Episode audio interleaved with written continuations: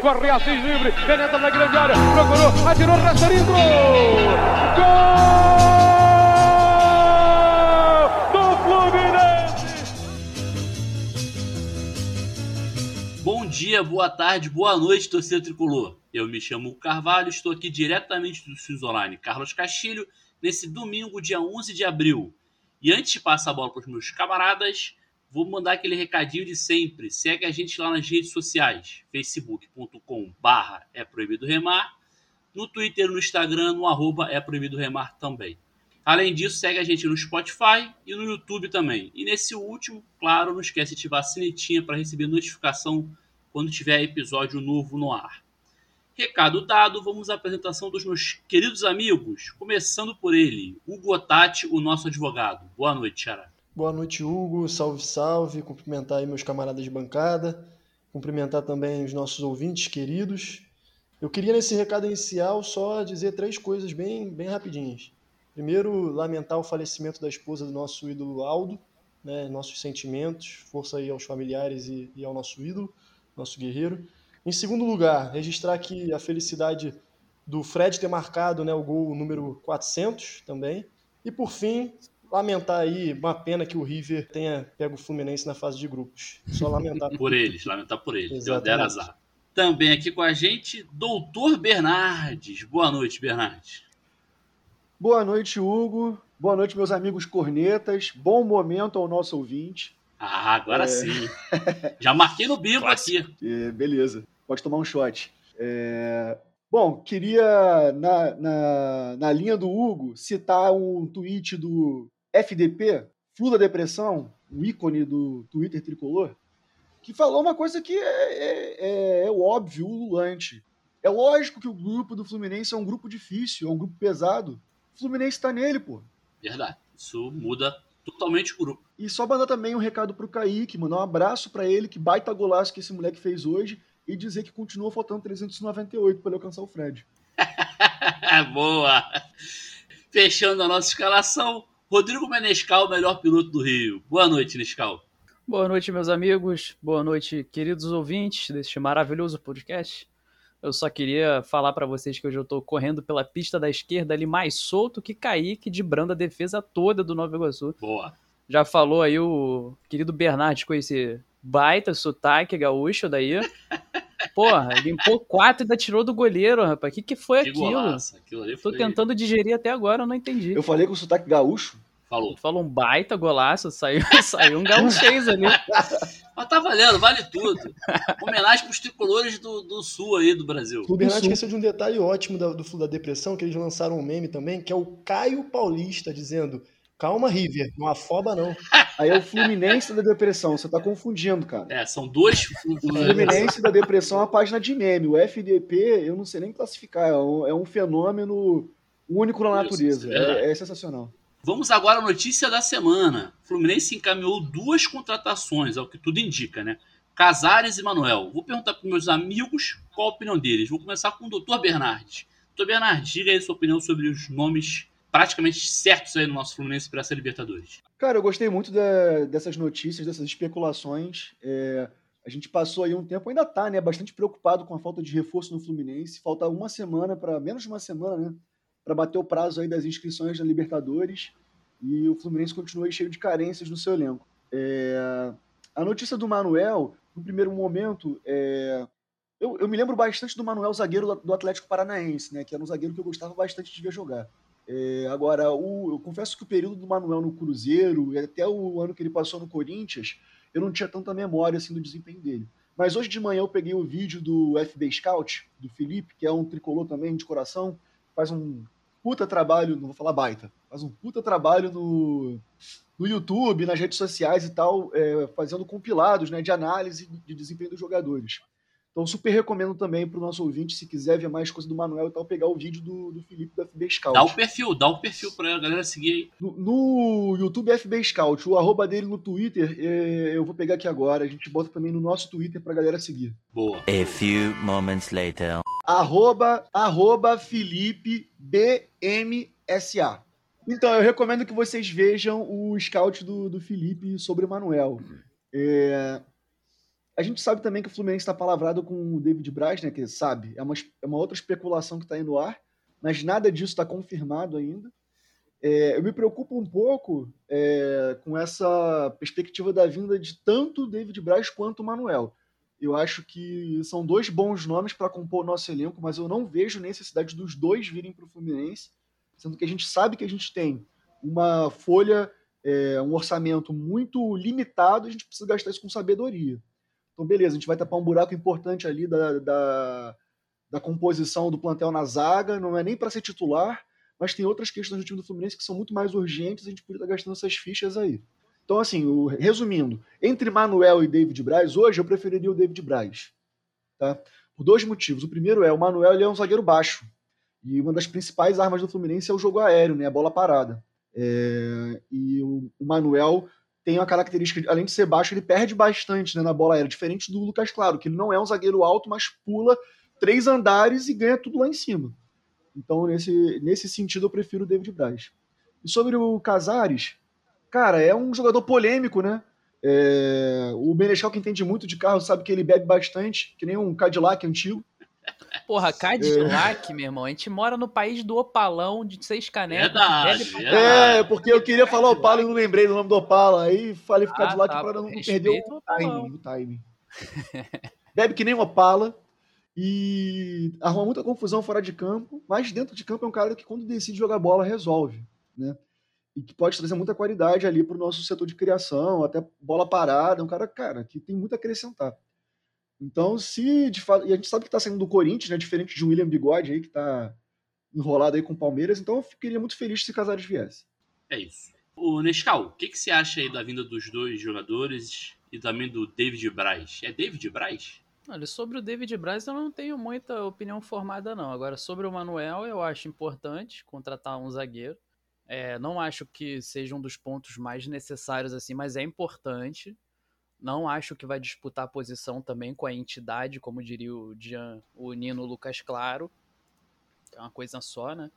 mas eu acho que vai ser pelo menos um bom reserva. O Frazan, o Frazan já se mostrou um, um, zagueiro meio instável, né? A gente não pode contar com o ovo no fiofó da galinha, como diriam os mais antigos. É, eu não assino a Flu TV, pro desespero do Tony Platão, que tomou uma jantada do nosso Albertinho. Justíssimo, por sinal. Para quem não sabe, vai nas nossas redes sociais e escute o Chablau que Eduardo Bulhões deu no Tony Platão. Mas eu fiquei sabendo que na transmissão da Flu TV foi dito que as negociações, tanto dele quanto do Casares, já estão bem encaminhadas. Eu acredito que seriam duas boas contratações, mas eu gostaria de ver. Você podia dizer a fonte dessa informação aí que, que disseram essa Flu TV?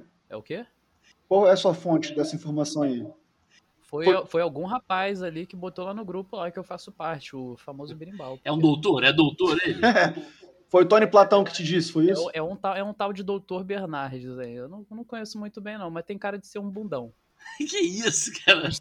Não agride o amiguinho, já falei, cara. Tem nome de bundão, tem nome de tem bundão. Tem nome de bundão, não tem não? Não, mas falando sério, eu acredito que tanto ele quanto o Casares são boas contratações, só que eu gostaria de ver um reforço ali na lateral esquerda, porque me preocupa muito a gente depender de de Barcelos e Egídio ali, eles revezando para ver quem faz mais merda. É... Começa a me preocupar em relação ao Libertadores. Não sei se o Fluminense vai gastar mais dinheiro nessa posição que já custa bastante dinheiro para nossa folha e tal, mas é isso que eu gostaria de ver. Xará, sua opinião sobre os reforços aí do Fluminense? É, eu gostei dos nomes, é, gosto tanto do David Braz quanto do Manuel, acho que são dois, duas peças é, que seriam interessantes para a composição do elenco. Tenho a mesma preocupação que o Bernardes, acho que talvez não fosse necessário dois, fossem necessários dois nomes, mas é, pelo menos um zagueiro era importante, porque a gente não tem como realmente contar com, com o Ferraz e o Frazan. É, acredito que o Fluminense não vai trazer um lateral esquerdo para a gente, para nossa nossa lamentação. Também acho bem difícil a gente contar, né, sustentar em Egídio Barcelos, mas acredito que a diretoria mesmo trate aquela posição como uma posição já abastecida dentro do elenco ainda mais com, com Mascarenhas também, estaria para voltar, né?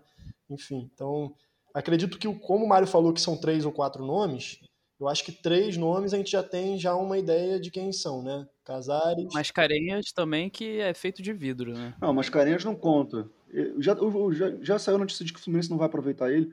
Também não tem como, cara. A carreira dele acabou, infelizmente. É, é isso. Eu acho que, enfim, é, é ruim falar isso, mas acredito realmente que o Fluminense não vai trazer um lateral esquerdo. Então, é, dos quatro, três, quatro que o Mário já falou, chegou a falar na FUTV, eu acho que assim, três já são esses que estão bem encaminhados. Acho que David Braz, Manuel e o Casares também, que eu vi com bons olhos a vinda dele, eu gosto do futebol dele. Acho que vai ser uma peça importante e era uma posição prioritária, né, que a gente já citou várias vezes aqui, que é aquela da armação do jogo no meio-campo. Então, é, acho que ele tem muito a somar nesse elenco.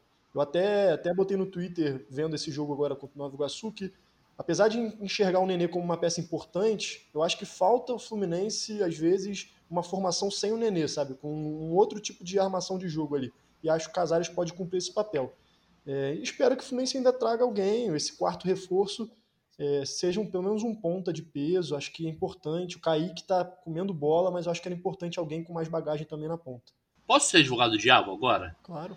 Então, vocês falaram aí que, você mesmo falou, Xará, que o Frazan, não dá para contar com o Frazan e nem com, com fugiu o nome Ferraz. agora. Ferraz. É, se não dá pra contar com eles, eu, eu entendo que precisaremos de dois zagueiros. Ou vocês acham que não? Só mais um zagueiro reserva já é suficiente para o longo do campeonato. Eu acho que ficaria curto o elenco na zaga. Não, Vocês não acham isso? Não, o problema, pra- assim, na minha opinião, é só que na zaga, se a gente contratasse, a questão é prioritária. É Óbvio que se a gente tivesse é, um orçamento para montar um elenco completo, a vinda de dois estava mais do que excelente. Acho que é necessário, inclusive, para a quantidade de jogos e campeonatos que a gente vai jogar.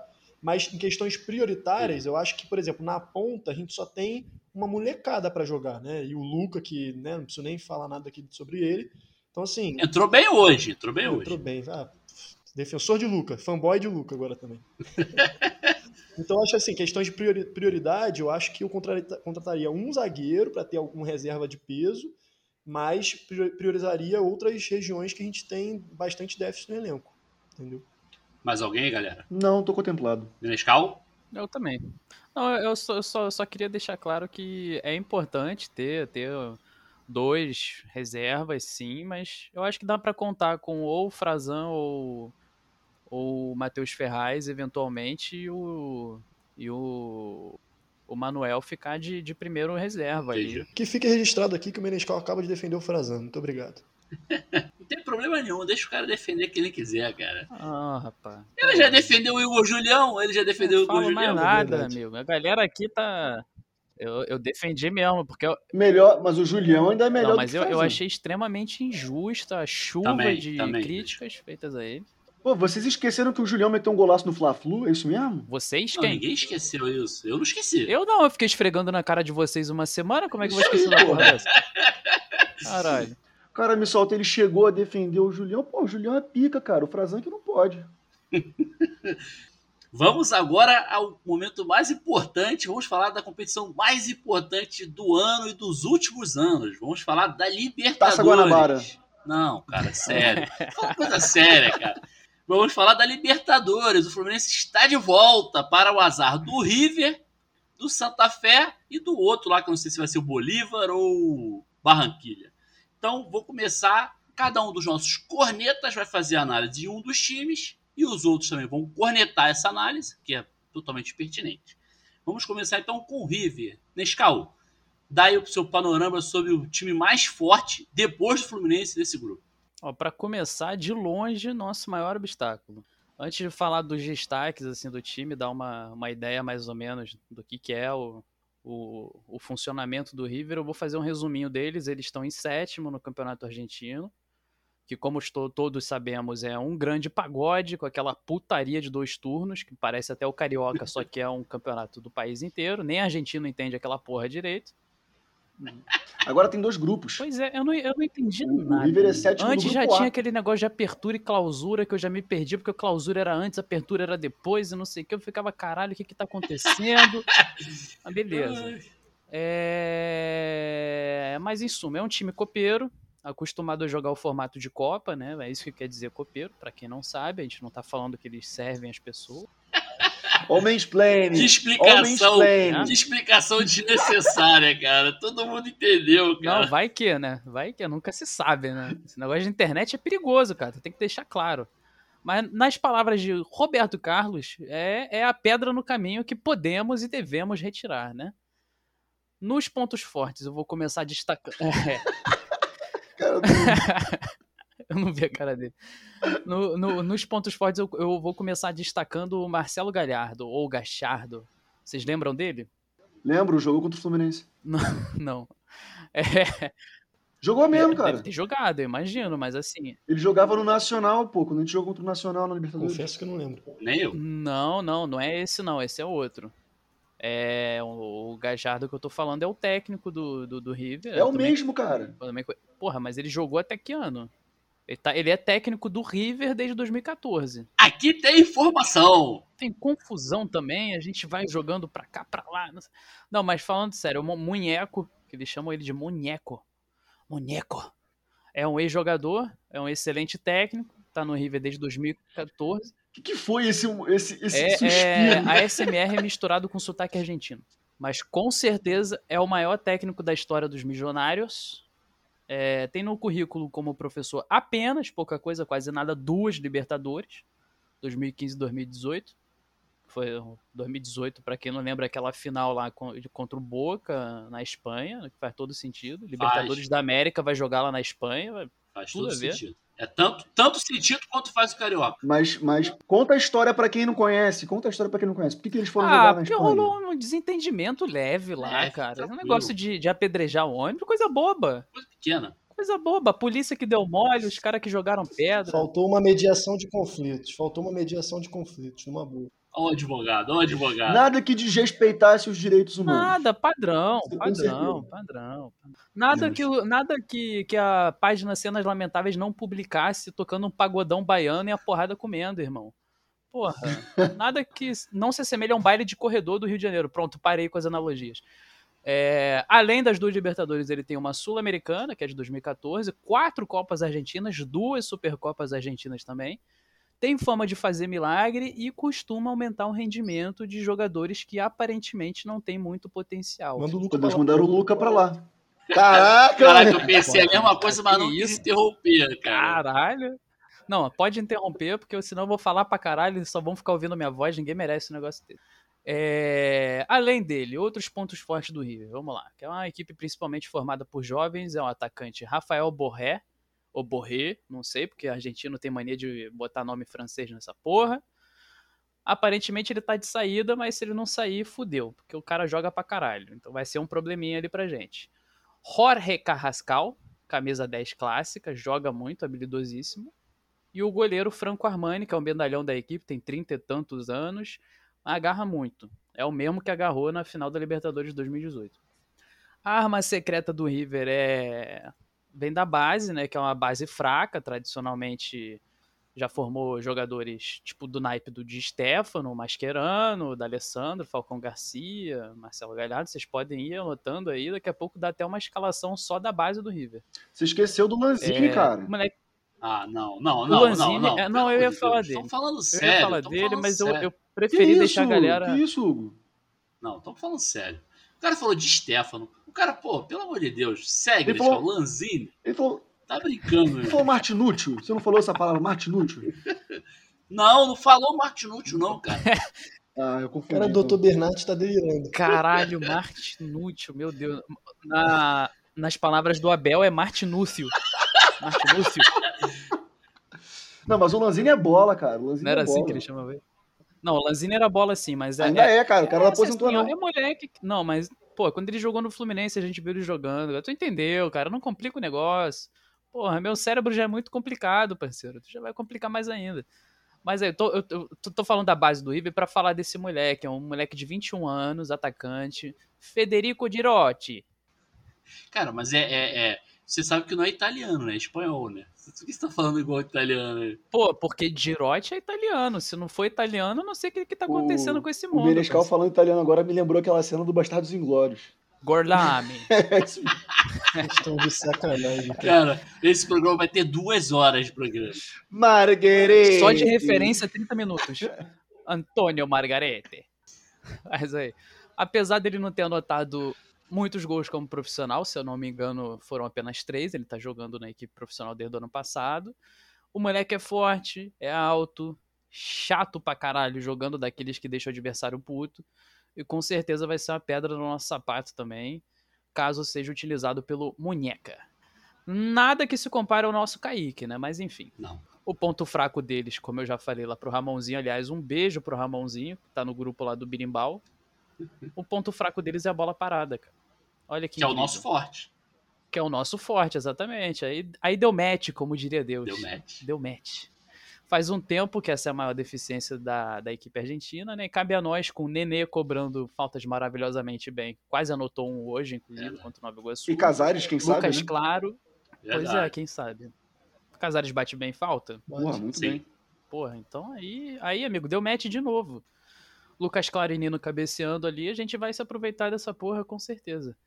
E pra encerrar e resumir mais uma vez, é um time jovem, rápido, forte fisicamente, né? Os caras são chatos, eles dão porrada mesmo e usam o 4-1-3-2. Pra quem não lembra, é exatamente o mesmo esquema usado ofensivamente, né? Porque era a transição mudava de esquema, né? daquela bosta lá do, do time dos remadores, daquele infeliz, daquele Jorge Jesus lá, que, enfim, vai ser um grande desafio pra gente. Belíssimo resumo. Alguém quer complementar alguma coisa sobre o River Plate? Não.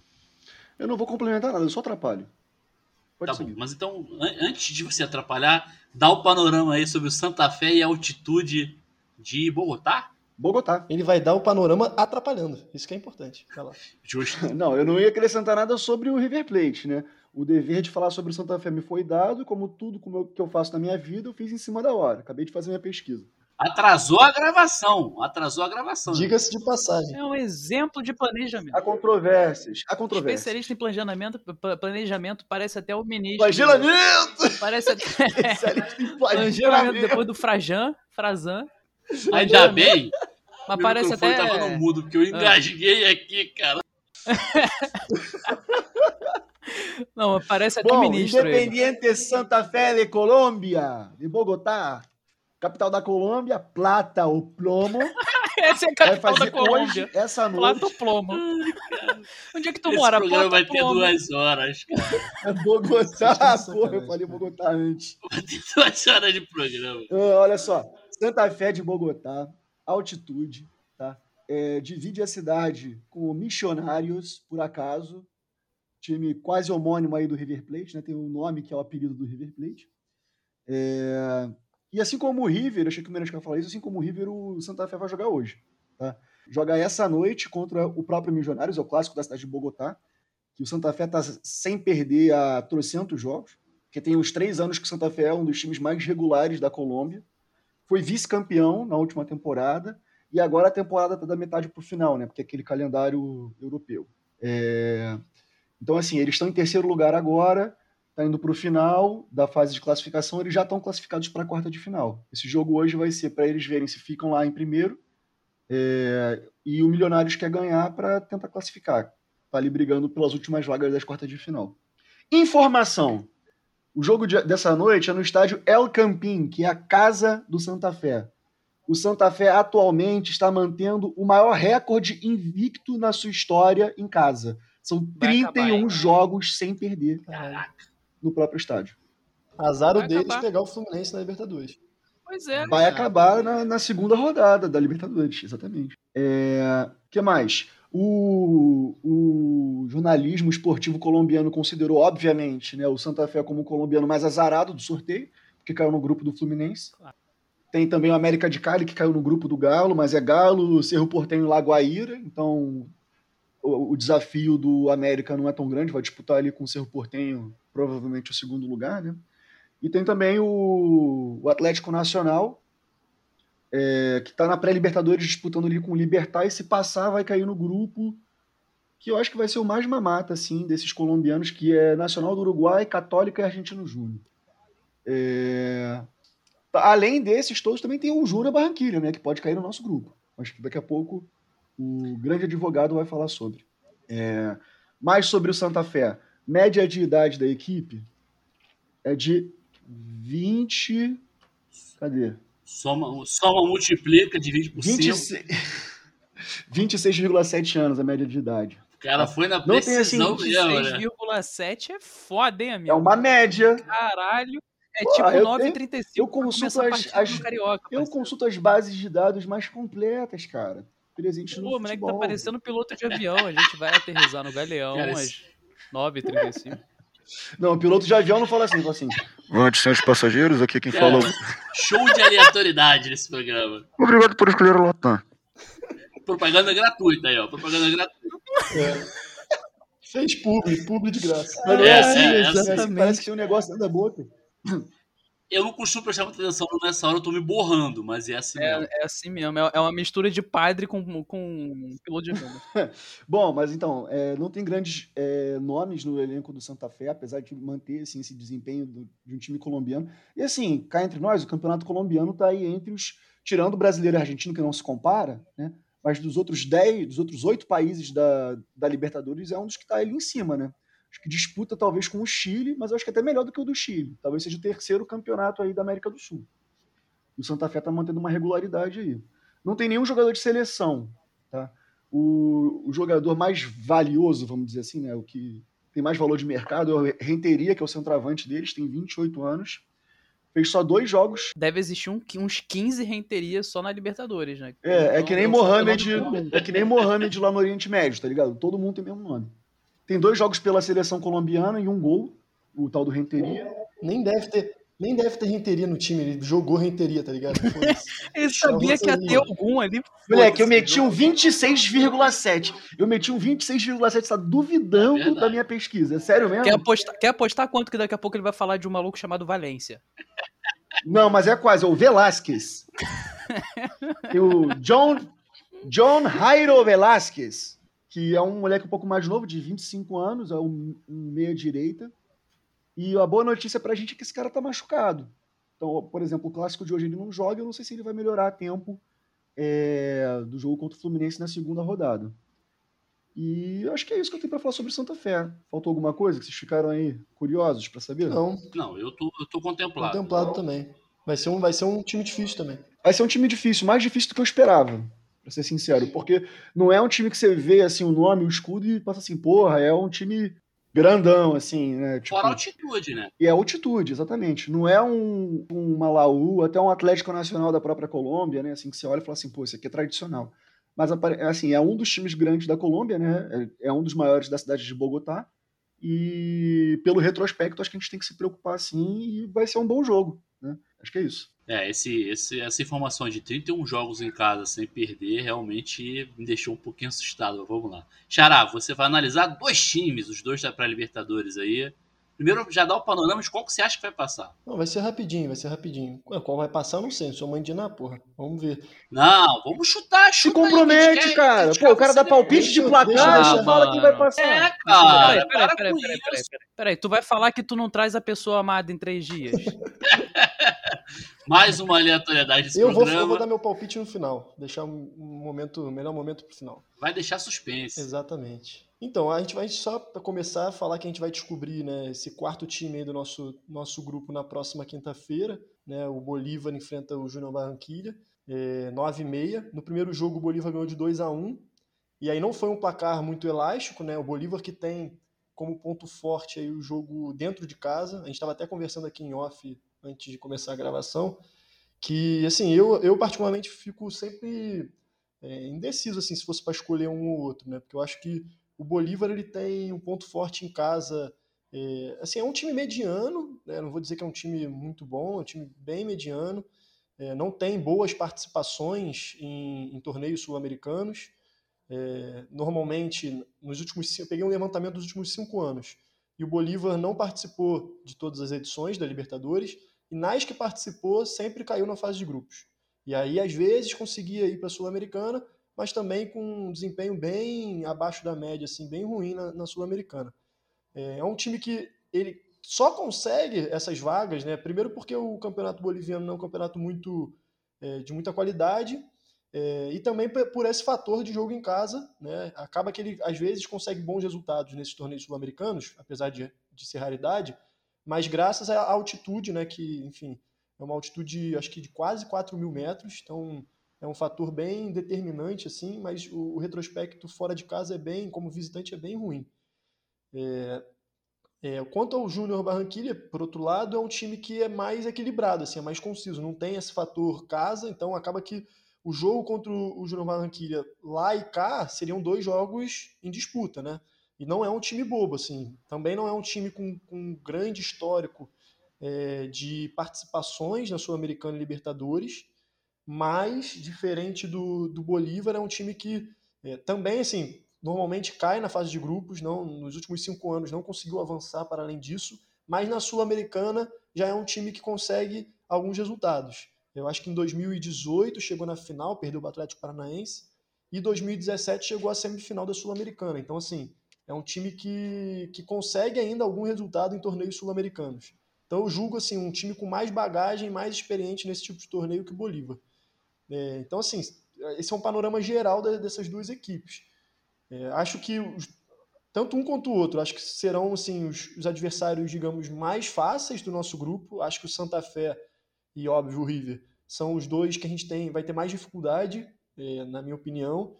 É, mas, enfim, acho que a, a, escolha entre Bolívar e, e Júnior Barranquilla é muito, muito essa escolha assim, de jogar na altitude ou não, ou preferir dois jogos mais abertos que seriam contra o Júnior Barranquilla. Porque eu acho que contra o Bolívar, em casa, a gente consegue lidar com uma forma mais tranquila, né? E acredito eu, assim, já caminhando para o final, assim, dando meu palpite, eu acredito que o Júnior Barranquilla vá reverter esse placar de 2 a 1 Ele vai jogar em casa, é um, como eu falei, é um time, num geral, mais qualificado, mais equilibrado. E como o Bolívar não conseguiu uma, uma grande vantagem em casa, né? Por exemplo, na primeira fase da, da pré-Libertadores, o Bolívar fez 5 a 0 em casa. Então, agora, como fez só 2 a 1 acredito que o Júnior Barranquilla tem tudo para reverter esse placar. E aí, assim, só comentando no geral já para finalizar, é, eu acho assim, diferente da. Eu acho que o grupo Fluminense, sem dúvida nenhuma, foi um dos piores. É, mas longe de ter desespero, assim. Acho que quem entra para Libertadores com a cabeça de que fudeu, vamos enfrentar o Santa Fé, ou o Bolívar, ou o Júnior Barranquilla, assim, cara, sabe? Né? Não é nem para estar na Libertadores, porque são dois times, tanto o Santa Fé quanto o Júnior Barranquilla quanto o Bolívar, são três times que, cara, são times bem medianos de Libertadores, sabe? O único ali mais difícil mesmo, que tem mais tradição, que até comentei com o Menescal, foi semifinalista nas últimas quatro edições é o River, né? Que, que... É, o bicho-papão do grupo é o River, Exato. isso aí não tenha dúvida. Agora, não dá para Correção, ter... correção. O bicho-papão do grupo é o Fluminense. É, exatamente, exatamente. Sim, sim, pra gente, eu tô falando pra gente. Sim, ele tá, ele tá falando fora o Fluminense, né? Fora o Fluminense.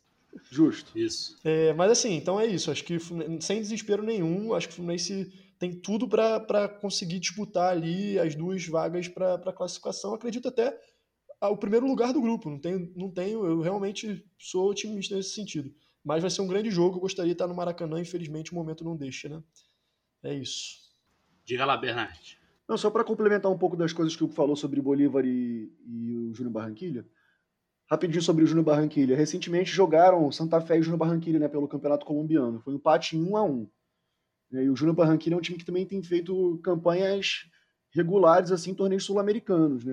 É... Não sei se vocês têm o hábito assim, de, de acompanhar a Sul-Americana e Libertadores quando não é brasileiro jogando, mas o Júnior não é um time tradicional da Colômbia, né, dos, dos, que tem grande torcida. Também não é um time pequeno e assim recentemente tem feito boas campanhas e revelado bons talentos assim, até feito algumas vendas, inclusive não foi venda, né? Mas o Johnny Gonzalez veio do Júnior Barranquilla para cá, né? Grande Johnny Gonzalez. E sobre o Bolívar, é... o Bolívar também é conhecido agora como Manchester, Manchester City da América do Sul. Porque o Grupo City fechou parceria com o Bolívar. É, felizmente para a gente, eu acho, assim, não tem, foi, foi uma parceria recém-fechada, assim, não tem muito impacto ainda no, no, elenco do Bolívar. Pelo pouco que eu li, acho que vai ser uma coisa muito mais voltada para a estrutura do clube do que para um grande aporte financeiro assim para a montagem de elenco. É, mas ainda assim, certamente vai ser uma parceria que vai é, assim, que vai dar uma injeção aí no Bolívar para talvez mudar de patamar aí no continente. Né? Sim. Antes de passar para o Nescau, já vou passar a bola aí, Nescau. É... O, a, grande questão do Bolívar em relação ao, ao Júnior Barranquilha é a altitude, que é um negócio desumano, né? Outro esporte, né, cara? 3.600, eu acho, se eu não me engano, 3.600 metros. Com, com, com jogadores mais velhos que a gente tem no elenco, mesmo os mais novos também, é muito complicado, né? Mas também acho que o Barranquilha é mais time. Mas fala aí, Nescau. Não, não é, não é nada de importante, não. É, é só pra Então não fala. lembrar que o. que isso, cara? Ah, então tá. Não, fala aí, cara. Para com isso. Não, é, é só, é só, só pra lembrar que o escudo do Júnior Barranquilla é igual o escudo do Capitão América, então eu quero que eles se fodam. Só pra Justo. deixar claro. Pode? É, é importante sim, cara. Como é que é Corneta da importante? Marvel agora. É, disse que não era importante, bagulho super. Eu acho que é a coisa mais importante do, do nosso programa até agora. Exatamente. Eu vou ser polêmico, então. Já que estão falando de, de parada nerd, eu vou ser polêmico. Eu, sou, eu gosto do Capitão América. Pra mim, é o personagem mais maneiro aí da, da Marvel. Complexo de vira-lata, isso daí. Beleza. Complexo de Há América Latina. Voltando para o futebol e para o Fluminense. Nessa semana, o Fluminense venceu no Carioca o Macaé por 4 a 0 e venceu hoje por 3 a 1 o Nova Iguaçu.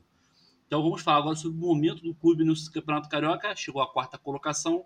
Xará, o que, que você está achando dessa, dessa semana do Fluminense, desse momento do Fluminense no Campeonato Carioca? Hugo, se pudesse resumir uma palavra, eu diria preocupante. Eu realmente assim, não consegui me convencer ainda é, do time, até falei disso no primeiro tempo, no intervalo, né? Que o primeiro tempo não, não foi bom. O Fluminense conseguiu manter a posse de bola, o Fluminense consegue trabalhar a bola, mas assim, a gente tem que lembrar que era o Nova Iguaçu que estava do outro lado, né? Então, e parecia em alguns momentos que o Fluminense respeitava muito o Nova Iguaçu, como se tivesse um grande, tipo assim, um grande poder de contra-ataque do Nova Iguaçu, um grande perigo né? E então o Fluminense não conseguia criar muita jogada, o Fluminense dominava na posse de bola, mas não conseguia de fato criar boas oportunidades, ter uma pegada, né, agressividade contra o Nova Iguaçu. Isso me Mas sabe por quê, Hugo? Diga. Sabe por que que isso aconteceu? Porque às vezes você olhava pro Nova Iguaçu e parecia seleção da Holanda. Verdade. Aí você automaticamente já respeita mais, tem medo. Laranja O mecânica. Egídio, então, aquele chutão que ele deu, ele pensou: caralho, fudeu, é o carrossel vindo pra cima de mim. Deu um chutão, foda-se. Mas é isso, assim, então eu, eu realmente é, me preocupa ainda, não, eu acho que, é, como a gente sempre vem falando, acho que o Roger tem feito alguns testes, acho que o time melhorou bastante em relação àquela insistência em Luca, aquela coisa Frazan, né? Tipo, na zaga a gente Volto a repetir que o Luca entrou bem é, hoje. Dois minutos do que ele jogou. Parabéns, Luca. Volte sempre. Aproveita e vende. É, exatamente. Tá valorizado. Caralho, assim, o vagabundo é muito perceber. corneteiro, mano. Deu a perceber que a zaga, assim, a segurança que, que a entidade passa pra gente é, né, muito diferente. Verdade. Então, eu, é isso, cara. Em resumo, eu acho que o Fluminense não convenceu ainda, pelo menos não me convenceu ainda. Acredito que os reforços são necessários por isso também. Como eu falei, eu queria gostaria de ver uma formação sem o Nenê, uma formação com um, um outro meio de campo, com uma- um outro ponta. É, mas enfim, só para encher a bola também, Kaique, cara, moleque muito craque, muito diferenciado, tá- vem jogando muito bem. É, inclusive, já vou adiantando meu voto aqui em craque do jogo, vai pro Kaique. E- é Spoiler. isso. Então, assim, no geral é isso. É, Eu acho que o Fluminense, acho que o Roger tem, tem melhorado a equipe no geral, mas ainda não me convenceu. Ainda estou preocupado é, com o desempenho. Apesar de ganhar de 4 a 0 e 3 a 1 parecem é, resultados bem elásticos, mas no futebol em si não, não, não me pareceu assim, um, um excelente futebol. Um, um futebol assim, a nível mesmo de disputar, por exemplo, a Libertadores e tal. Mas também, por outro lado, só para também não acharem que pô, o Hugo tá cornetando o Fluminense na Libertadores. Eu acho que con- contra times é, maiores, assim, a pegada é outra também, entendeu? Sim. Então, é, vai ser Sim. também uma surpresa. A gente, a gente pode ter uma surpresa vendo o Fluminense jogar contra o River, que eu acho que o Fluminense não vai abaixar a cabeça e vai meter uns 3 a 0 Já vou, já vou cravar aqui meu placar 3 a 0 no River. Pau neles no Maracanã. Que isso, vou lá em cima. Bernardes, algum, algum complemento aí sobre o momento do Fluminense no Carioca? Não, cara, acho que o Hugo falou bastante do que eu penso mesmo. É, esse finalzinho, eu acho que tem uma questão chave também, que é exatamente isso, assim, a, a forma de jogar. O Fluminense sempre teve dificuldade, né? É, historicamente, e esse time do Fluminense também, né, que vem desde o ano passado, tem dificuldade de jogar contra equipes que ficam muito fechadas, né, muito na, na defensiva. Quando é um jogo de igual para igual, até quando a gente está mais fechado, mais no contra-ataque, né, a gente costumou se sair melhor no ano passado mas não é justificativa porque a gente viu hoje, principalmente no primeiro tempo, foi uma coisa horrorosa. É, Mas além disso, mandar os meus parabéns pro Dom, Dom, Dom, Dom, Dom, Dom, Dom, 400 vezes Dom, Boa. e espero que mesmo jogando esse futebol, o Mequetrefe aí, o Fluminense se classifique entre os quatro, e mata-mata é mata-mata, né? Aí que a gente vai ver. O que o Fluminense cadê esse carioca? Vocês não viram eu mostrando a camisa que eu tô aqui do nosso artilheiro, mas tudo bem. Não, achei que você tava querendo mostrar sua barriga. Nescau. Aí eu fiquei meio constrangido. Não, não queria mostrar meu pâncreas pra vocês, não. Seria desnecessário. Eu já achei que fosse mamilos. Mamilos. São polêmicos. Vôlei, camisa do vôlei? Voleio, cara, pelo amor de Deus. Como diria. Aquele golaço do Fred contra o Flamengo. É, aquilo ali foi mal golaço mesmo. Aquele jogo ali foi foda. E eles não esquecem nunca isso. É inesquecível, né, cara? Isso.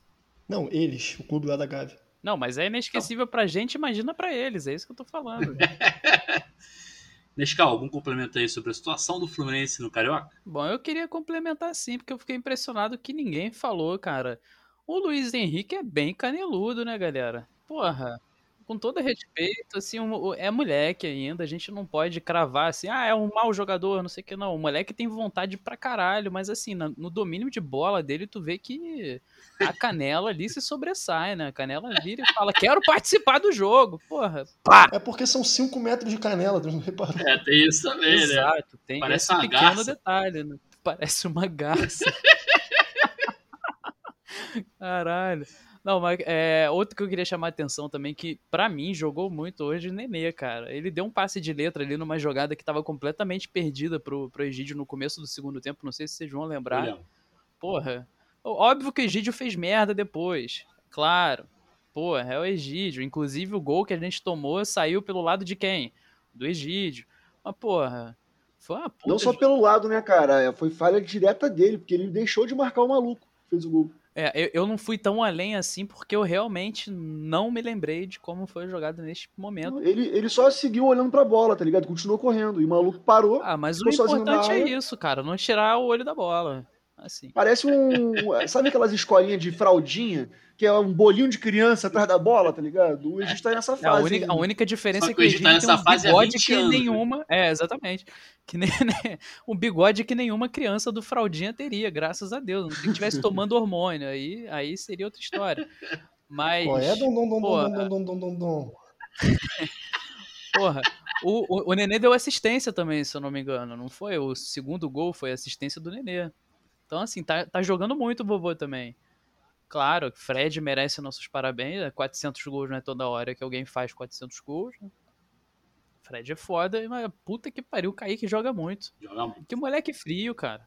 E fiquei feliz também com o gol do Kennedy. Porra, gosto muito do Kennedy, cara. Gosto de ver a molecada rendendo tanto assim.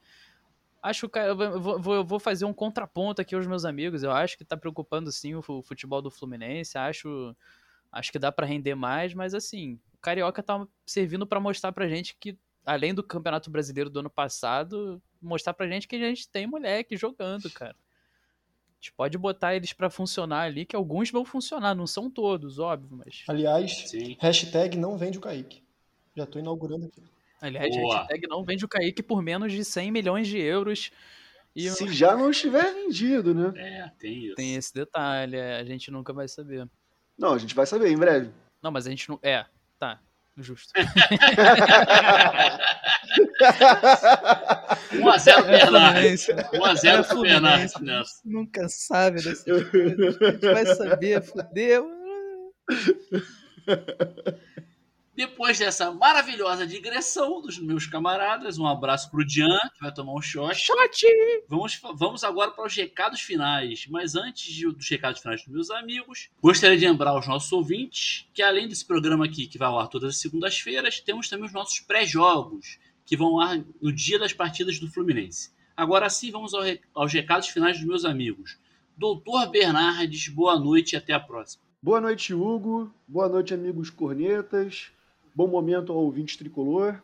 Eu queria dedicar esse meu recado final, esse meu abraço aos nossos irmãos é, da La Pandicha e todos os torcedores do Vélez, do bairro de Linês e da Argentina toda. É, que sorte que eles deram de cair num grupo com um time que treina para as três cores que a gente compartilha. Boa. E que pena, que pena que eu torci muito tempo para isso acontecer no momento que a gente pudesse ir junto para o Maracanã de visitante, dar aquela força para ele que eles deram para a gente tantas vezes quando a gente foi para Argentina. E curtir um ia ser churrasco, muito e, irado, né, e zoar pra caramba, ia ser, maneiro, ia, ser, ia ser maneiro demais. Então esse abraço fica aí para a galera do Vélez, e é isso. Valeu, galera. Pelo menos se eles jogarem com a camisa tricolor, seis pontos garantidos. Com certeza. Isso aí. Rodrigo Manescal, o melhor piloto do Rio. Boa noite, Nescal. Boa noite. É só isso mesmo, cara? Sério isso?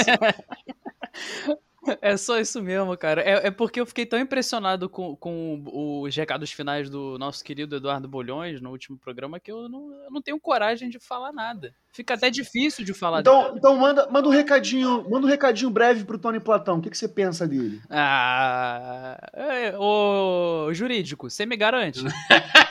Boa. Consultou o departamento jurídico primeiro. Garante ou não garante? Vou resumir, vou resumir o que Menescal pensou. Tony Platão, melhor. Melhor. Pô, muito obrigado por isso. Xará, seus recados finais, boa noite e até a próxima. Boa noite, Hugo. Boa noite aos nossos ouvintes. A meus- Boa noite pra Catarina É, também. a Catarina tá aqui, ó, tá até agora arranhando o sofá. Daqui a pouco ela dá uns gritos de boa noite também. É, também gostei do, do recado final do Edu no pré-jogo, da voz da experiência. E vou pegar esse gancho para falar o seguinte, para os tricolores que estão nos ouvindo. Podem não ser sócios ou serem sócios, enfim, é, reclamarem à vontade, cornetar, criticar, brigar, falar mal da- de qualquer gestão. Ser sócio ou não não quer dizer quem é mais tricolor que quem. Exato. E só é importante, e aí esse é o recado que eu queria pegar o gancho, para não repetir o que o Edu já falou, mas pegar o gancho de que a importância de ser sócio, né? de fazer parte dessa reconstrução do clube, de fazer o Fluminense mais forte, e a Catarina aqui está concordando comigo. Então, assim, galera, é, de fato, assim, Fluminense, a gestão A, a gestão B, a gestão C é, passam, né? O Fluminense que fica. Então, quem puder, obviamente, a gente sabe também que nem todo mundo pode, tem condição disso, mas quem puder, é muito importante virar sócio, fazer parte dessa reconstrução, de votar, né? De, ou seja, de decidir o futuro do Fluminense também politicamente.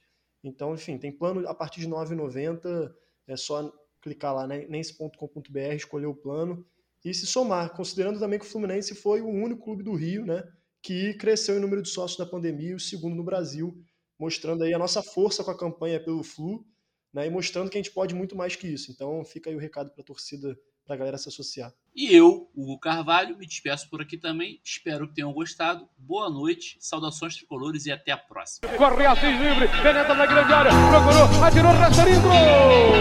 Gol!